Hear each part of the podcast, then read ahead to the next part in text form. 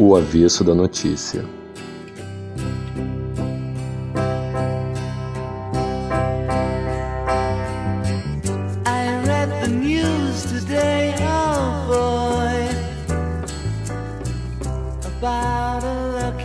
É isso aí, galera. Estamos começando mais um episódio do nosso podcast O Avesso da Notícia. Felipe, e aí, como é que estão as coisas aí? Tudo bem, Bruno, tudo caminhando. Fala, galera. Espero que todos bem. Vamos para mais um, mais um bate-papo. Vamos lá. É, pessoal, essa semana a gente vai fazer um episódio diferente porque é, a gente resolveu fazer uma, um balanço de alguns pontos que, é, que foram levantados, alguns, algumas, algumas vias de, de reflexão que foram levantadas pelos nossos dois últimos convidados e que acaba que no episódio com o convidado, às vezes a gente passa batido por uma coisa que a gente gostaria de desenvolver mais o raciocínio em cima daquele tema ali, pela questão do tempo do, do, do, do episódio, o tempo do, do programa não permite muitas vezes que você amplie tanto assim certos pontos. E a própria dinâmica da conversa às vezes leva a gente para outros caminhos e depois quando a gente escuta, eu acho até que é, a maioria das pessoas deve ter passado por isso já, Felipe. Quando a gente escuta o, o episódio, é, depois vem na nossa cabeça, pós audição, algumas reflexões sobre o que foi conversado, né? E, e, a, e a, gente resolveu fazer essa, esse episódio em cima dessa necessidade que a gente sentiu, eu e Felipe, depois a gente conversando, de tocar em alguns pontos que foram falados que, assim, que eu acho que valem uma valem uma reflexão maior, vale a gente né, desenvolver um pouquinho mais.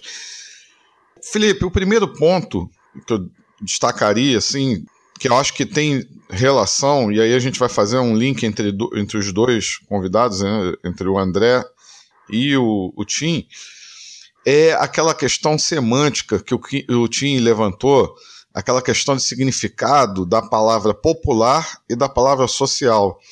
Como essa, essa essas duas palavras elas ganham conotações diferentes do Brasil para a Inglaterra. Né?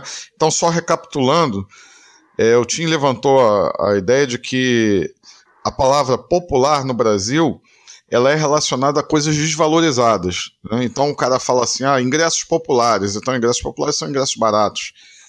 É, um cantor popular. Um cantor popular é um cantor que é, é ligado ao gosto do povão, às classes mais pobres, né?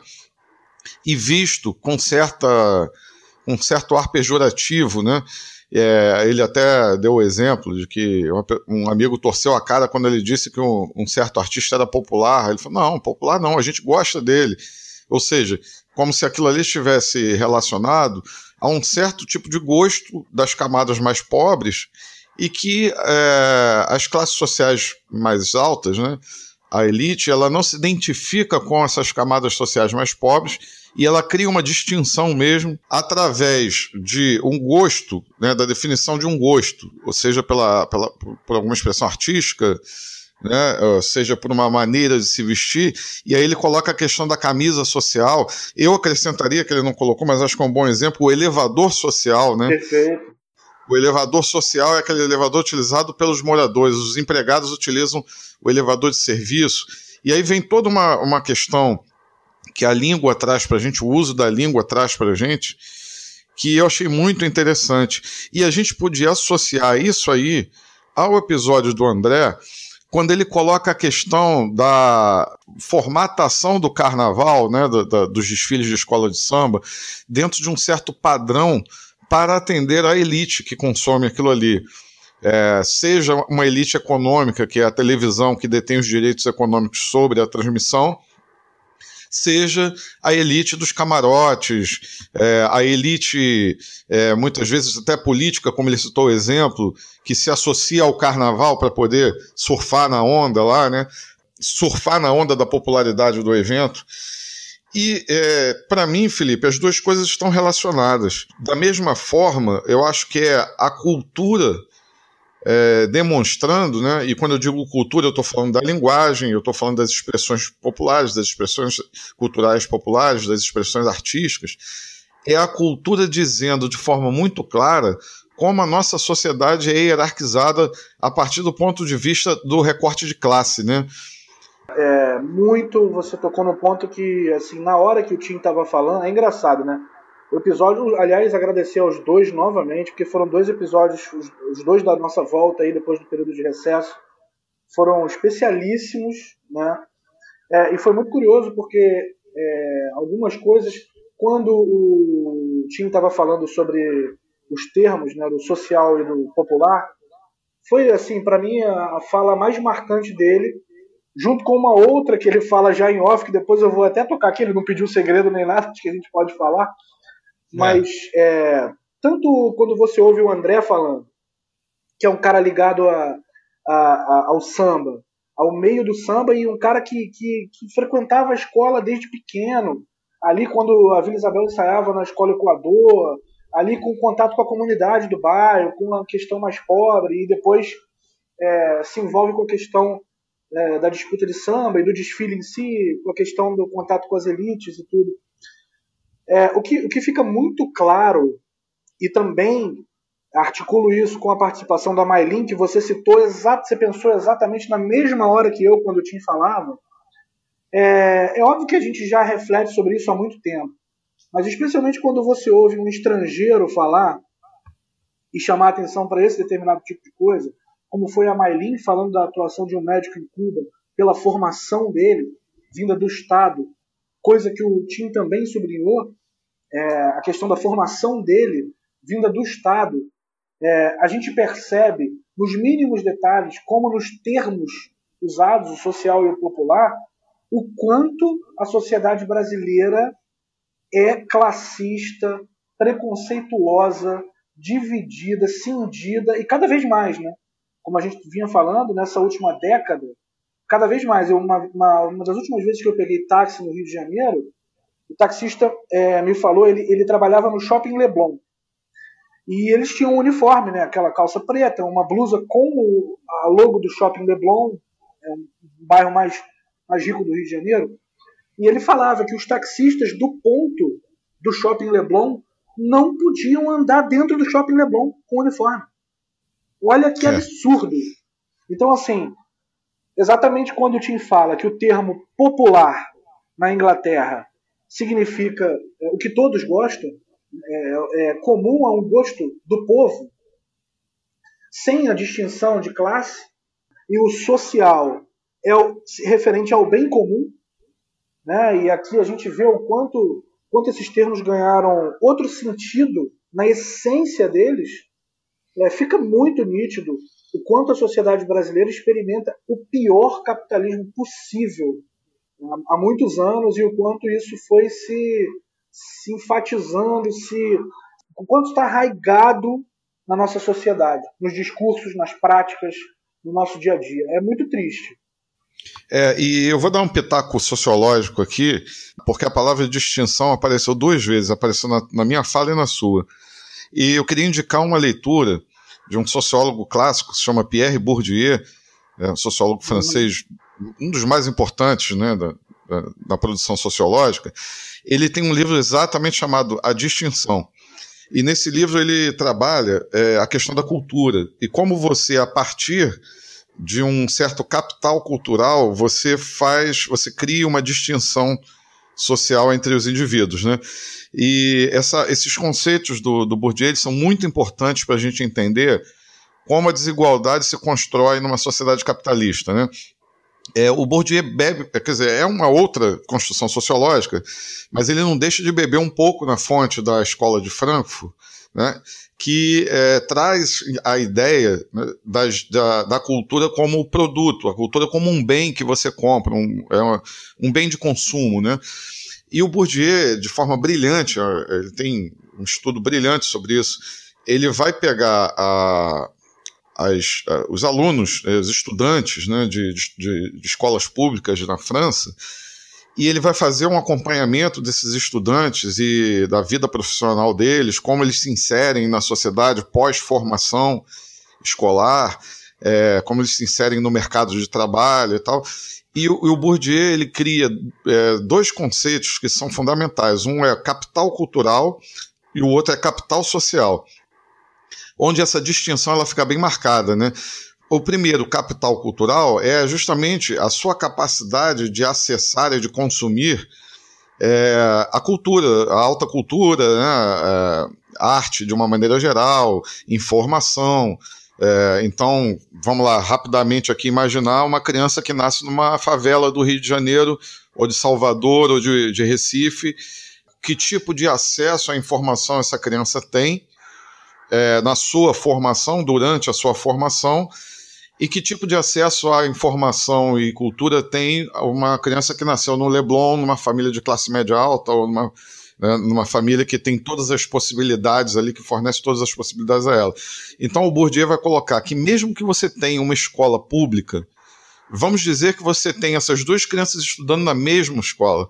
E, e aí, na, na sociedade francesa, essa distinção é bem menor até do que na nossa porque na nossa é bem marcado, né?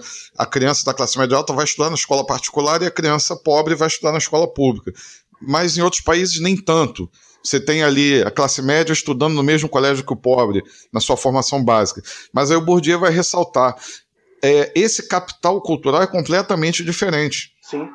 Porque aquela criança mais rica, ela tem uma possibilidade de formar é, essa, essa, essa bagagem é, consumindo é, esses bens culturais que a indústria cultural produz e que tem um preço, é, é, ela tem essa possibilidade, isso lá na frente, mesmo que eles tenham a mesma formação, é, vamos dizer, escolar e acadêmica, lá na frente isso dá um diferencial para ela na competição no mercado claro, de trabalho. Né?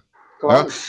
É, e, e, e, aí você tem o capital social, que aqui no Brasil é uma coisa assim extrema. Eu tenho uma, eu tenho uma facilidade muito grande de fazer os alunos entenderem esse conceito, utilizando aquela expressão do quem indica, né? O QI, o famoso QI, que não tem nada a ver com coeficiente de, de inteligência, é, é, o quem indica, que seria o capital social, as suas relações. Claro. É, a gente já conversou sobre isso é, é, em outras oportunidades, não no, acho, talvez no podcast eu não sei, mas pessoalmente com certeza.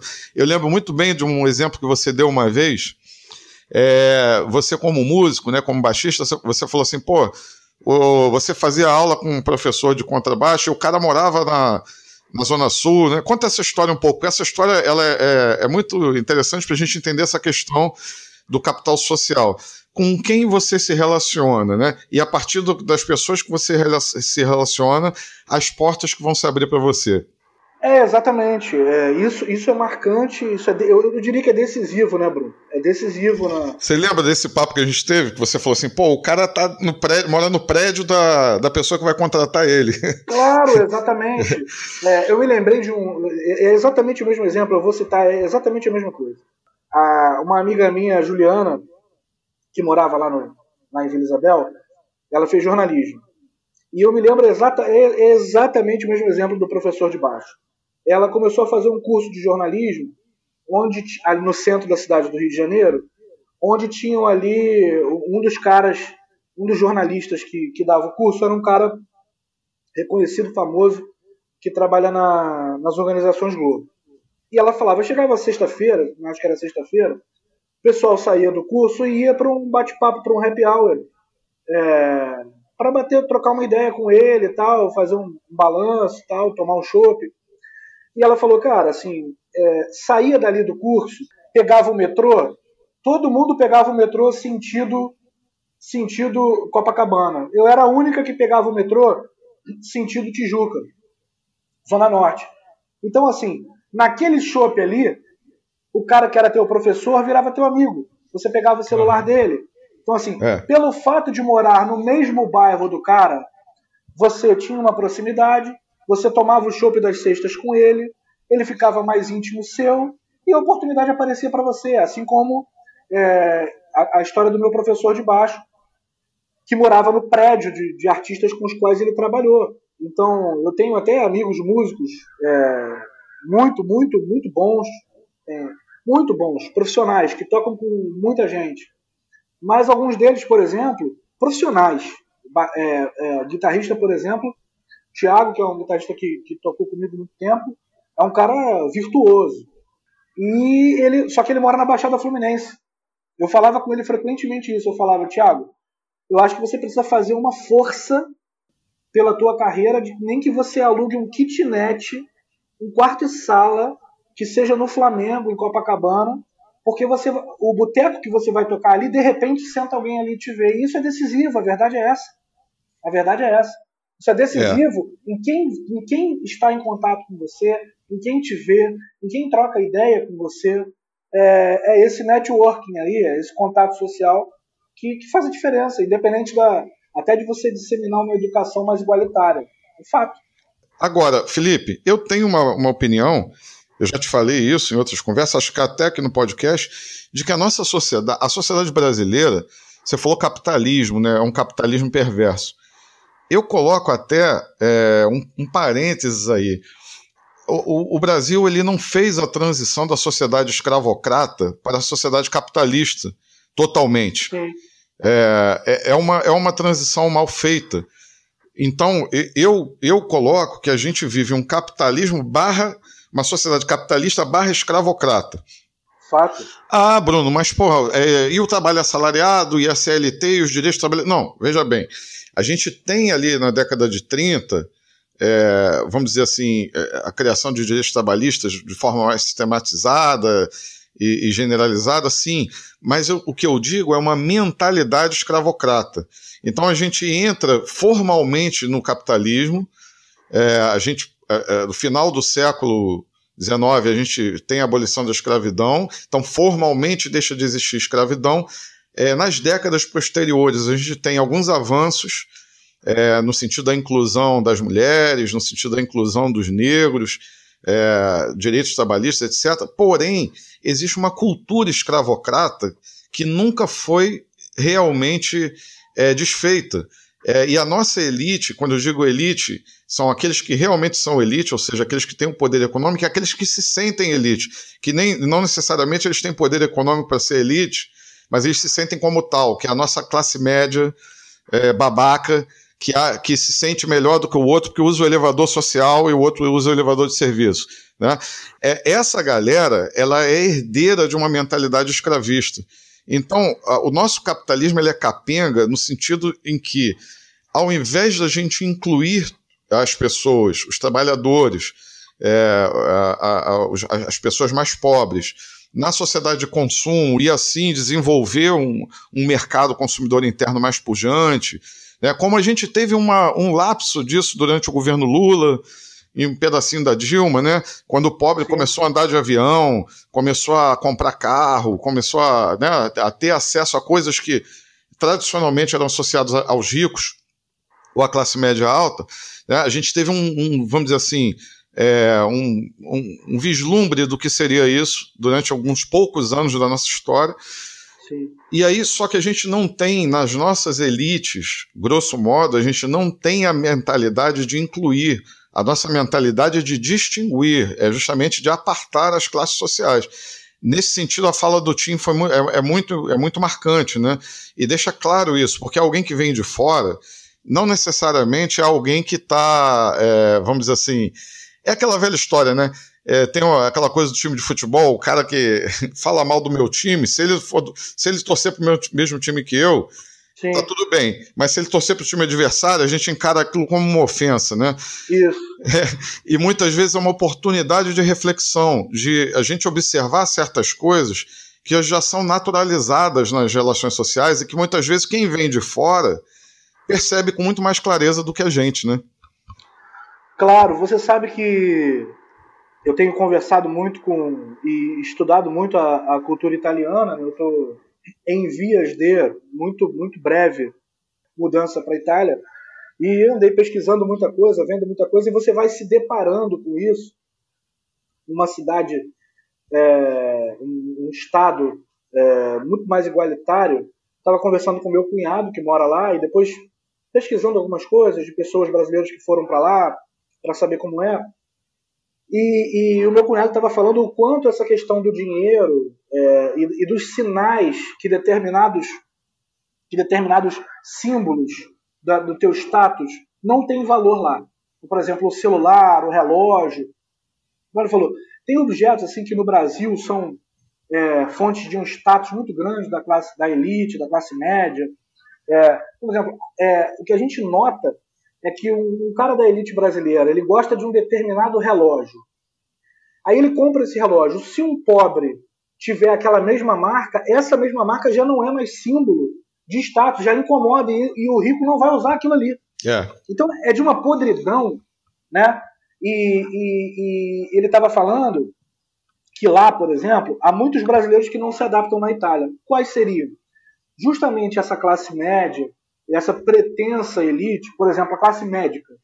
Muitos médicos vão para lá e ganham 4 mil euros, 3.500 euros, sendo que, é o que ele fala, que com 1.500 euros um casal vive bem, bem. O Estado fornece praticamente tudo. E o, o médico, quando vai para lá, ele falou, já teve caso aqui, do cara ganhar 3.500 euros, 4 mil euros, e o cara fica incomodado. O cara não, ele não aguenta que a distância dele para o cara que faxina a casa dele, que tem um carro, que anda de avião, que passeia pela Europa, o brasileiro que vai para lá se defronta com essa distância muito encurtada, ele se incomoda. Então foi o que o, o, o Tim falou. Esse, os mitos do Brasil cordial estão caindo e, e de 2013 para cá fica muito difícil sustentar esses mitos. Na pandemia, ainda mais. Então, assim, é, a gente vê no contato no episódio com a Maylin, no, no, com o Tim, é, o, quanto, o quanto o brasileiro é elitista, é preconceituoso, é escravista. A gente vira e mexe. Você abre o jornal, você lê notícia de fato de trabalho escravo ainda existente. Eu me lembro que há alguns anos saiu uma reportagem no Rio de Janeiro Grande de denúncia de trabalho escravo de fato em fazendas do, de campos dos Goitacazes. Ué, o, o, presidente da Alerj, ex-presidente, né? Graças a Deus. Eu não sei se o que está lá é melhor do que ele, mas pelo menos eu acho que não tem fazenda com trabalho escravo. O seu Pisciani foi acusado né, a, a, é, de, de ter trabalho escravo na, na fazenda dele. Né? Então, assim, é uma sociedade escravista no sentido do, do quanto ela carrega disso, né, de, de, que você, talvez até hoje você tenha, mas até 15 anos atrás era muito comum o quarto de empregada.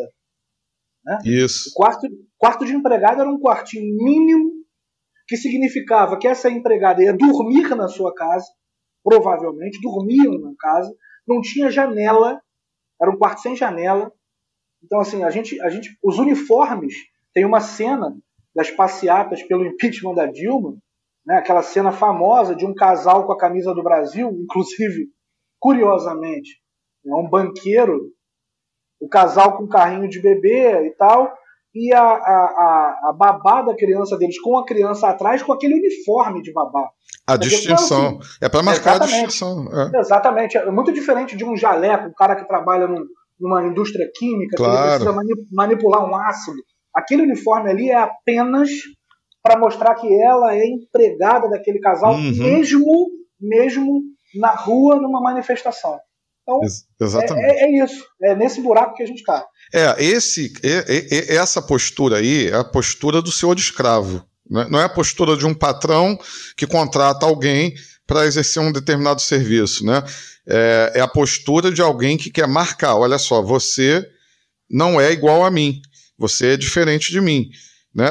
E, e assim, é, aí estendendo esse, essa reflexão, é, eu estava lembrando de uma notícia que foi em Portugal, é, que os imóveis em Portugal estavam sofrendo adaptações para atender a classe média alta e, e, e rica brasileira, justamente por não ter o aposento da empregada.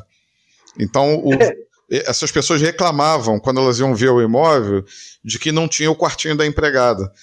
É, e aí, Felipe, cara, eu, eu, tive uma experiência assim que foi muito marcante para mim, muito marcante mesmo.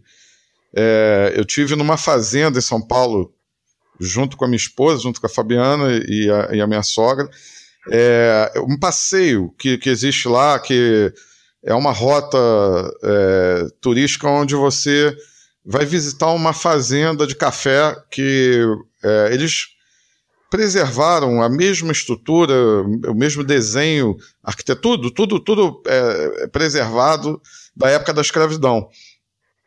E é basicamente um passeio por uma, uma fazenda de, é, de, de tinha trabalho escravo, onde você vai passando, digamos assim, é, você vai entendendo como é que funcionava aquele espaço ali. Você tem um guia que vai explicando e tal. Então, é, você, tinha, você tem a senzala preservada, você tem a casa grande preservada, você tem a, a, a parte de, de, estrutura de trabalho preservada, é, onde se, se produzia o café e tal. É, inclusive, você tem as, as, os objetos de tortura, né? os objetos de castigo Sim. preservados. O tronco está lá até hoje, é, e, e, outros objetos. Né? E tem uma, uma, uma situação é, que é o seguinte: existia um, um cômodo, é, um alojamento que eram para, para as escravas que trabalhavam em, na casa, né? na casa grande. É, ele, era, ele, ele, era separado, ele era, ele era um anexo da Casa Grande, é, mas ele não fazia parte da senzala. A senzala era mais afastada, né? Só que essa, esse cômodo, que ele, eu não vou lembrar o nome agora, tem um nome específico que eles usavam, ele tem uma portinha que, que faz a ligação dele com a casa grande. Ele tem a entrada dele e ele tem uma portinha nos fundos que você você da casa grande você consegue entrar nesse cômodo onde as escravas que trabalhavam na casa dormiam. E o que, que o, o guia estava explicando para a gente?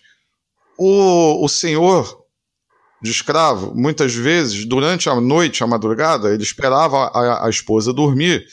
Sim. Ele ia de madrugada e se utilizava desse, dessa portinha para ir entrar e, e, e, e, ter sexo, ter relação sexual com alguma escrava da preferência dele lá que estava nessa. É, que dormia lá. Né? É, e daí nasciam os filhos, é, bastardos que eram apadrinhados pelo senhor de escravo, já nascia, quer dizer, já tinha aquela mestiçagem, né? Já estava claro ali que não era filho de uma relação de, entre dois escravos. É, ele, ele era batizado, essa criança era batizada pelo, pelo senhor de escravo, e é, ao ser batizado, ele virava afilhado dele como ele não podia dizer que era filho dele, então ele, ele criava a distinção em relação aos outros escravos, batizando essa criança como padrinho. Né? E você vê, cara, como é que a nossa história está tão marcada, tá tão, mas está tão marcada por isso, por, por, pela escravidão, que até hoje se utiliza a palavra padrinho para designar um, é, alguém que é, é, é, me protege. Né? Fulano é meu padrinho. No samba se usa essa expressão né? É, é o meu padrinho, a minha madrinha e tal. É aquela pessoa que te, vamos dizer assim, te acolheu, te pegou pela mão e te deu uma condição para você ter uma, uma, uma, te deu uma condição melhor do que os outros, né? É, ou numa repartição pública. Eu, eu ouvi no, no Corpo de Bombeiro, eu ouvi muito isso. Ah, eu tenho um padrinho forte e tal. Ou seja, é justamente a distinção social. Eu não sou um, um qualquer, eu sou afilhado do cara. Você vê, né, como essa história é tão recente, como a gente ainda está tão marcado por isso. E, e, e, a, gente tem que, a gente tem que tocar nesse assunto, a gente tem que falar sobre isso, né? É, e, e, outra coisa, existe uma marca, talvez as mulheres não tenham, não sei se, se as mulheres têm é, isso claro para elas, da nossa geração. A minha geração, geração que nasceu no final da década de 70, ainda teve muito muito, mas muito, circulava, pelo menos no discurso, de uma forma muito natural. Você ouvia muitas vezes que os garotos da nossa geração, da minha geração, é, perdiam a virgindade com a empregada. Sim. Isso, sim. isso circulava. É. Isso circulava. Era naturalizado isso, totalmente naturalizado. É, o, às vezes o garoto que tinha uma dificuldade, que era mais inibido, que era mais tímido, era muito comum que você ouvisse ou que os amigos levaram a um puteiro, ou uhum. que ele transou com a empregada de casa. Uhum. Então, assim, é, é, a, eu ouvi muito isso quando eu era adolescente, mas eu, histórias de amigos, de conhecidos, hoje já não se ouve mais, ainda bem, né? As coisas evoluem. Mas eu me lembro muito bem de, na minha adolescência, quando começa a questão de ouvir aquela preocupação, ah, perdeu a virgindade, não perdeu a virgindade, mas eu me lembro de muitas histórias desse tipo. É. Então, assim, é, é só para a gente é, concluir essa, essa conversa, essa, esse bate-papo, né? A gente, eu acho que é, a gente pode fazer um link entre o episódio do Tim e o episódio do André, no sentido de que até mesmo é, é, essa distinção, essa hierarquização social no Brasil é tão forte que até mesmo as expressões genuinamente populares é, elas são é, tratadas é, posteriormente né, é, como algo a ser é, incorporado na cultura pela elite, através da elite. Aquilo ali só ganha validade, aquilo ali só ganha respeitabilidade se for atravessado pela, pelo controle da elite, seja política ou seja econômica. Então o samba vira uma indústria lucrativa a partir do momento em que ele é incorporado pela elite política como forma de expressão cultural que deveria ser valorizada e que vira um produto atraente para a, a elite econômica, né? quem controla o dinheiro no Brasil. E aí é o seguinte, é, é, eu lembro também uma outra dica aí, o Roberto da Mata, antropólogo, também vale muito a pena. Ele tem uma obra sobre carnaval que é, que é interessantíssima, é, onde ele trabalha a questão da inversão social. Eu acho que isso aí a gente pode questionar muito hoje, essa, essa questão da inversão social, porque o da Mata ele coloca que durante o carnaval ah, os, papéis se, os papéis sociais se invertem. A estrela do espetáculo passa a ser o favelado passa a ser o, o, o negro é, é, pobre que vira atração e é aplaudido e passa a ser, digamos assim, passa a ter um destaque social que ele não tem na, na normalidade das relações sociais, na, na, naquilo que as, as, relações sociais apresentam no, no, seu cotidiano. Eu acho que esse conceito da inversão ele cai, ele cai a partir do momento em que essas expressões populares elas são é, encampadas pela elite. O que acontece é que o, o, o pobre, é, durante o carnaval, ele, ele, ele vira o, o produto do entretenimento do rico. É, então, quando o André falou aqui, o André citou isso no episódio, eu já desfilei algumas vezes. E, cara, desfilar é bom, assim como, como para um cara que gosta muito de futebol no Brasil, eventualmente passou por experiências de horas de fila, de banheiro com cheiro de mijo, de aperto no Maracanã, em qualquer estádio do Brasil. É, o que, que é melhor? Você ir para Sapucaí desfilar com uma fantasia que pesa quilos num calor dos infernos, tomando esporro para desfilar certo, é, num calor, quando você termina, você sai na dispersão, não tem, não tem, você sai ali esgotado, pingando, não tem transporte, você tem que caçar um táxi junto com outras 3 mil pessoas na sua frente, não tem ônibus, numa cidade perigosa, é melhor você estar tá ali no, nesse conceito de inversão do Roberto da Mata, ou você está no camarote da Sapucaí que custa 70 mil reais, 100 mil reais, 200 mil reais, bebendo no ar-condicionado, com show, com telão, com coquetel passando, com salgadinho, com churrasco. Onde é melhor estar? Pois é, claro. A resposta é, é óbvia, né? Lógico. É, é só só para citar aqui, é, o livro do, do, da Mata, deu uma olhadinha aqui para refrescar minha memória, é Carnavais Malandros e Heróis. É uma leitura muito boa. Eu li, eu li, tem muitos anos que eu li esse livro, mas é uma leitura, é uma leitura agradável e, e, e faz sentido. O conceito dele fazia muito sentido, né? Talvez antes da, dessas expressões serem tão é, formatadas para atender aos interesses econômicos, né? É, o pobre ganha ali o, o, o centro do holofote. É. Ele está em evidência. Agora, como está também no futebol, negros, pobres, favelados que estão ali e que eventualmente tem ali a ascensão, um meio de chegar a ser, o, a ser alguém para essa sociedade. Mas é, é tudo em função do, do, do quanto ele é capaz de entreter quem tem dinheiro para pagar. Teve isso.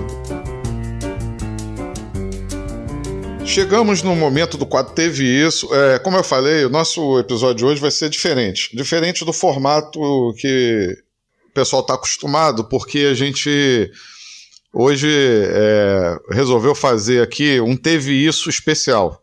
Por que um Teve Isso especial? Porque é, eu estava conversando com o Felipe e a gente é, era tanta coisa que a gente queria falar de Teve Issos, né, que Uh, acabou que eu falei assim, pô, Felipe, vamos fazer um Teve Isso um pouquinho maior, a gente faz um, um, um bate-papo um pouco menor e a gente entra no quadro Teve com um pouquinho mais de tempo para a gente poder é, abordar tudo aquilo que, alguns fatos marcantes aí que aconteceram nas, na, na, nas últimas semanas, né? É, vamos lá. Felipe, primeiro, é, é, primeiro destaque aqui é o discurso do Bolsonaro na ONU, né, cara? Não, não poderia deixar de. O Clóvis Bornai, mais uma vez presente aqui, não, não tá disputando, não tá disputando, porque ele é o concurso, né? Porra, mas tá presente, como sempre. Cara, o que, que foi aquilo, né, cara? É um festival de mentira, é uma cara de pau, sei lá, bicho, é um canastrão, né? Na melhor das hipóteses, ele é um canastrão, né? É o, e como eu estava te falando, conversando com meu cunhado que mora lá na Itália, ele estava falando da repercussão do discurso. Né? Uhum. É, e ele falou que assim é, é, a repercussão é de chacota é. no mundo, na é. Europa, é chacota. Uhum. É, assim, assim como no lado B do Rio, em que o Jamil Chad participou como entrevistado, aliás, fantástico episódio com o Jamil Chad, ele fala disso, de, de, de como o Bolsonaro é, visto com, como, como uma chacota nas reuniões da ONU. É, e é isso. É. é. Esse, essa é a imagem do Brasil. É, isso aí do ponto de vista da, da melhor, da melhor análise possível, da mais, da mais é, a análise mais é, branda possível que a gente possa pueril, fazer da figura dele. Né? É. É, se a gente quiser pegar mais pesado, a gente vai chegar, né, vai muito além da, da, da, ah. né, da, da, da, chacota, vai muito além da bizarrice, vai muito além da, é. de, de, um canastrão político. Ah. Quer dizer, é uma coisa muito ah. mais grave é um do que assassino, isso. É. Um miliciano, assassino, destruidor do meio ambiente, dos direitos trabalhistas, é, corrupto, tudo que a gente pode falar de ruim. Pois é. Então, a gente. Ah, só só para fazer um parênteses aqui, Felipe, porque por mais que você se esforce muito para errar o tempo todo, como o Bolsonaro se esforça, de, é, é, o cara dá, se o cara der 30 tiros, às vezes pode ser que um pegue no alvo, né? Até relógio parado acerta duas vezes no dia. Né? É, exatamente, é isso aí. Ele acertou essa semana porque ele sancionou uma lei de, que aumenta a, a, a pena para quem maltrata animais é, domésticos, né? Cães e gatos, etc. É, então, assim, pelo menos uma, eu, eu, consegui ouvir uma notícia que envolvia Bolsonaro, é, uma notícia positiva, né? Eu só queria que ele estendesse essa, essa pena para a onça pintada, para os tucanos, para os tamanduás, né? Que estão que, sendo queimados vivos no Pantanal e na Amazônia, né? Mas, enfim. É, Felipe, segundo teve isso aqui da nossa lista, é, o, o Jairzinho, furacão da Copa, Jair, é. É, foi convidado pelo Botafogo para fazer a transmissão é, de um jogo, não lembro agora qual foi o jogo, eu acho que foi do, do Botafogo e Vasco pela Copa do Brasil. Num determinado momento, te, você tinha uma bandeirinha mulher é, trabalhando no jogo, e o Jairzinho faz o seguinte comentário essa, essa bandeirinha aí tá demais. Acho que ela devia procurar uma roupa para lavar. É, isso gerou uma reação, óbvio, claramente. É, a gente hoje não é. Com todos os problemas, a gente em 2020, nós somos uma sociedade melhor do que éramos em relação ao machismo é, e a, objetificação da mulher e, e etc. É, o Jairzinho vem a público, se desculpa, mas, é óbvio, né? Ele fez o que deveria fazer. Depois de falar uma besteira dessa, você tem que vir a público, se desculpar, etc. Claro. Porém, isso aí eu não queria deixar passar batido pelo seguinte. É, existe, eu, eu ouvi um comentário é, dizendo o seguinte: pô, mas você tem que pegar leve porque o cara é de outra geração, ele não entende certas coisas como a gente entende. Ok, tudo bem. Mas eu acho que de uma vez por todas a gente tem que deixar claro uma coisa o fato de você vir de uma geração anterior, onde você foi criado para ser um machista e tratar a mulher como objeto, e tratar a mulher como empregada doméstica, não justifica e não permite que você, hoje, fale isso é, ou trate as mulheres dessa maneira. O que tem que ser feito com essas pessoas é, de uma maneira pedagógica, eu sou contra até essa, essa cultura do cancelamento, a gente já conversou sobre isso. Ah, é, lima o cara, porra, ah. não, eu sou contra isso. Principalmente, a, a, a, vamos dizer, até porque as pessoas, é, as pessoas elas têm uma história de vida, elas, isso é um processo educacional, é um processo de formação. Assim como a gente estava falando da, da, cultura escravocrata no Brasil, isso é uma coisa que a gente só vai conseguir modificar através da educação. através de valores novos que vão ser trabalhados nas novas gerações. Porém, as, as gerações mais velhas elas precisam entender isso claro. e elas precisam passar por essa censura. Veja bem, amigo, você não pode mais falar isso. Tudo bem, ah, escapou, eu sei que você vem de outra geração. Todos nós, inclusive a nossa geração, ele foi criada para ser machista. Sim, muito. É, porém, a gente tem que fazer a reflexão, a gente, tem que a gente tem que censurar sim esse tipo de comentário e a gente tem que fazer a autocensura, a gente tem que ter essa, essa consciência de, de, de, que a gente tem que modificar a forma como a gente se expressa. Certas expressões são racistas, são machistas, e a gente precisa é, combater isso. A gente não pode deixar passar batido. Não tem a menor dúvida. O racismo, o machismo, tudo isso, ele, ele precisa ser extinto do discurso. Exatamente. Ele mora, ele mora na linguagem. Então, o, o cara. É, é, e assim, o sinal de que os tempos mudaram foi que ele teve que vir se retratar. Em outras épocas ele não teria que fazer isso. É, claro. Ele, percebeu a repercussão péssima do, do comentário dele. É óbvio, é óbvio que um cara que fala isso em público, ele não tem a menor noção. Ele, e eu acho que talvez a partir disso ele comece a perceber que por mais que ele sinta, ele não vai poder falar. Pois é. Né? Então, assim, o mundo se transformou. É o cara que faz uma piadinha homofóbica, quando ele percebe que ninguém mais ri, a sociedade está se transformando. Exatamente. Não à, toa você tem tempo e espaço definindo, por exemplo, o humor em sociedade. Quando você olha um programa de humor de 30 anos atrás, hoje você não ri dele. Quando você olha um humor em inglês, você percebe que ele é muito diferente do humor americano, do brasileiro, do português. Tempo e espaço definem discurso. Claro. A gente precisa, a gente precisa marcar isso, de fato. Sim, é só para fazer um, um, gancho aqui para a gente concluir. É, quando quando eu estava pensando sobre essa situação do Jairzinho, primeiro deixar bem claro, ele continua sendo o Jairzinho furacão da Copa, ele continua sendo um ídolo do esporte brasileiro, ele continua sendo alguém que, que contribuiu com a alegria do povo brasileiro, com, com, com feitos maravilhosos, etc. Ele nunca vai deixar de ser essa pessoa. É, o que precisa é justamente ele entender o tempo que ele vive hoje. Porém, Felipe, eu associo parte, parte do eleitorado do Bolsonaro e parte da ascensão dessa extrema-direita com um discurso saudosista, é, no, no pior sentido possível, de uma galera que diz assim: não, eu, eu quero voltar para aquela época que eu podia fazer essa piada machista, que eu podia fazer o comentário racista e eu não seria censurado. É, o conceito de mimimi, cara. Isso, isso aí. Mimimi, mimimi é. é. a dor do outro, sempre. Claro. Mimimi é a dor que toca o outro. Aí é mimimi. Né? É o é. racismo, é o machismo, é a homofobia, todo esse tipo de coisa. Quando dói no outro, aí eles dão o nome de mimimi. De, Exatamente. Ah, o, o politicamente correto, tudo. É, tem que definir muito bem o que é o politicamente correto. Que bom que hoje em dia o cara não pode fazer uma piada de preto, o garoto negro não pode sofrer preconceito na escola. Exatamente, isso aí. É, é, é e aí, só pra, eu só fiz esse parênteses pelo seguinte: existe uma diferença entre quem comete um lapso, porque foi formado assim, e é muito difícil as pessoas abandonarem velhos hábitos, né? É, porém, existe uma galera que fala porque quer falar e enfrentar esse novo mundo, enfrentar Sim. esses novos valores. Esses são aqueles que votaram no Bolsonaro justamente com a ideia de que vai voltar.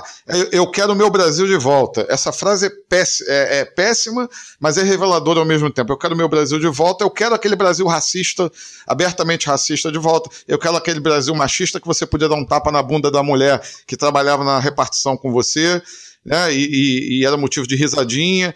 É, então, assim, existe uma diferença muito clara, aí a gente tem que demarcar isso aí. Não, a gente não pode cair nessa armadilha também de dizer assim, não, coitado, é um coroa e tal. A partir do momento que ele veio a público, se desculpou e reconheceu o seu erro, ele está ele tá demarcando aí que ele não quer aquele Brasil de volta. Foi, foi um lapso, foi um, é. um erro. E ele vai ter, um, vai ter um holofote maior nele agora daqui para frente. Dica cultural.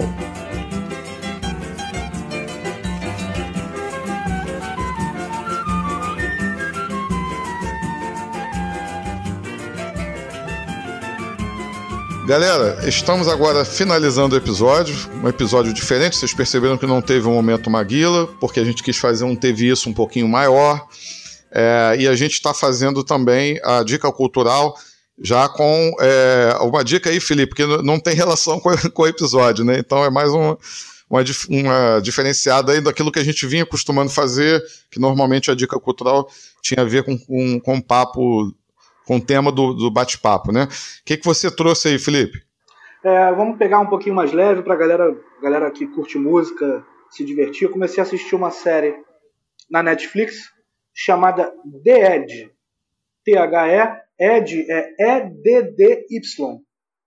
The Edge é um clube de jazz em Paris de um, de um músico, o protagonista é um músico, um jazzista que, que tocava em Nova York tudo, e vai para Paris, é, monta esse clube, uma ideia de, de ter, de ter aquele, aquilo funcionando, a questão do jazz, e muito, e o bacana do, do seriado é que os atores que tocam na banda do, clube são, de fato, são músicos, tocam mesmo, são jazzistas, baixão, bateria, a parte de metais, e tem toda uma questão da dificuldade de se manter aquele pequeno clube ali na noite de Paris, devem dinheiro, envolvimento com, com criminosos e dívida para manter o clube.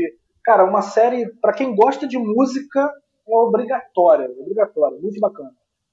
Bacana. Eu já vou botar na minha lista aqui de, de séries para assistir, porque falou de música, a gente tá dentro, né? Ah, falar nisso, Felipe, tem uma. Vou aproveitar, então vou dar um, vou dar um pitacozinho também, já que você falou de uma série de música, e aí é, já é uma questão mais de documentário. Eu assisti há um tempo atrás é, um, um, documentário sobre o Quincy Jones. Para quem ah. não, não conhece, o Quincy Jones foi, foi um grande músico, é, acompanhou o Frank Sinatra durante muito tempo é, maestro, né? Além de ser músico, maestro, foi arranjador do Frank Sinatra, foi arranjador da, da, da orquestra que acompanhava o Frank Sinatra, maestro, né? E depois ele envereda para produção artística e, e, produziu coisas maravilhosas, além de trabalhos autorais. É, produziu Michael Jackson, produziu coisas fantásticas. Na realidade, existe até uma discussão, né? É, o que seria o Michael Jackson sem o Quincy Jones, né? se o Michael Jackson Sim. iria se tornar o, o, o, fenômeno artístico que se tornou, é, tanto artístico quanto mercadológico, que se tornou sem a mãozinha do Quincy Jones lá, né, cara? Porque se você pega os arranjos, por exemplo, de, de do Thriller, o Off the Wall Thriller, que são os discos Sim. que o Quincy Jones produziu, você vê ali nitidamente ali que tem uma genialidade por trás daqueles arranjos ali. Meu primo Kut fala assim, cara, arranjo bom você canta, né? Você canta o arranjo, né? E, pô, você pega, por exemplo, o arranjo de Billie Jean, o, o arranjo de, do contrabaixo, você canta o arranjo, né? Uhum. É, é, uma música dentro da música, né? E, e, existe um documentário na Netflix chamado Quincy. É fantástico. Assisti um tempo atrás e aproveitar a onda, já que você falou do jazz aí, o Quincy Jones também tem um trabalho com a galera de jazz também. É um cara, é multi, multi-estilos, né? Não tem estilo. O cara, ele surfa em qualquer onda. Falou de música, o cara tá. Ele manda bem. Então fica essas duas dicas aí: o The Edge e o documentário Quincy. Perfeito. Ambos no Netflix. Maravilha. Felipe, é forte abraço. Finalizando aí mais um episódio. É, talvez já para o próximo a gente já faça uma conexão Brasil-Itália, né? Vamos ver. é, vamos ver, estamos nos finalmente aí. Um abraço para a galera, todo mundo se cuidando. Lembrando aí das nossas redes, o Avesso da Notícia, é, Avesso da Notícia no Instagram, o Avesso da Notícia no Twitter. É, sigam a gente lá, curtam, comentem. E lembrar da nossa parceria com a Veste Esquerda, site Veste Esquerda, com camisas maravilhosas, produtos maravilhosos, com o cupom Avesso10. Você digita lá o cupom, você tem 10% de desconto e vamos que vamos. É isso aí. Um abraço, galera. Até a próxima. Fiquem bem, se cuidem. Até a próxima, galera.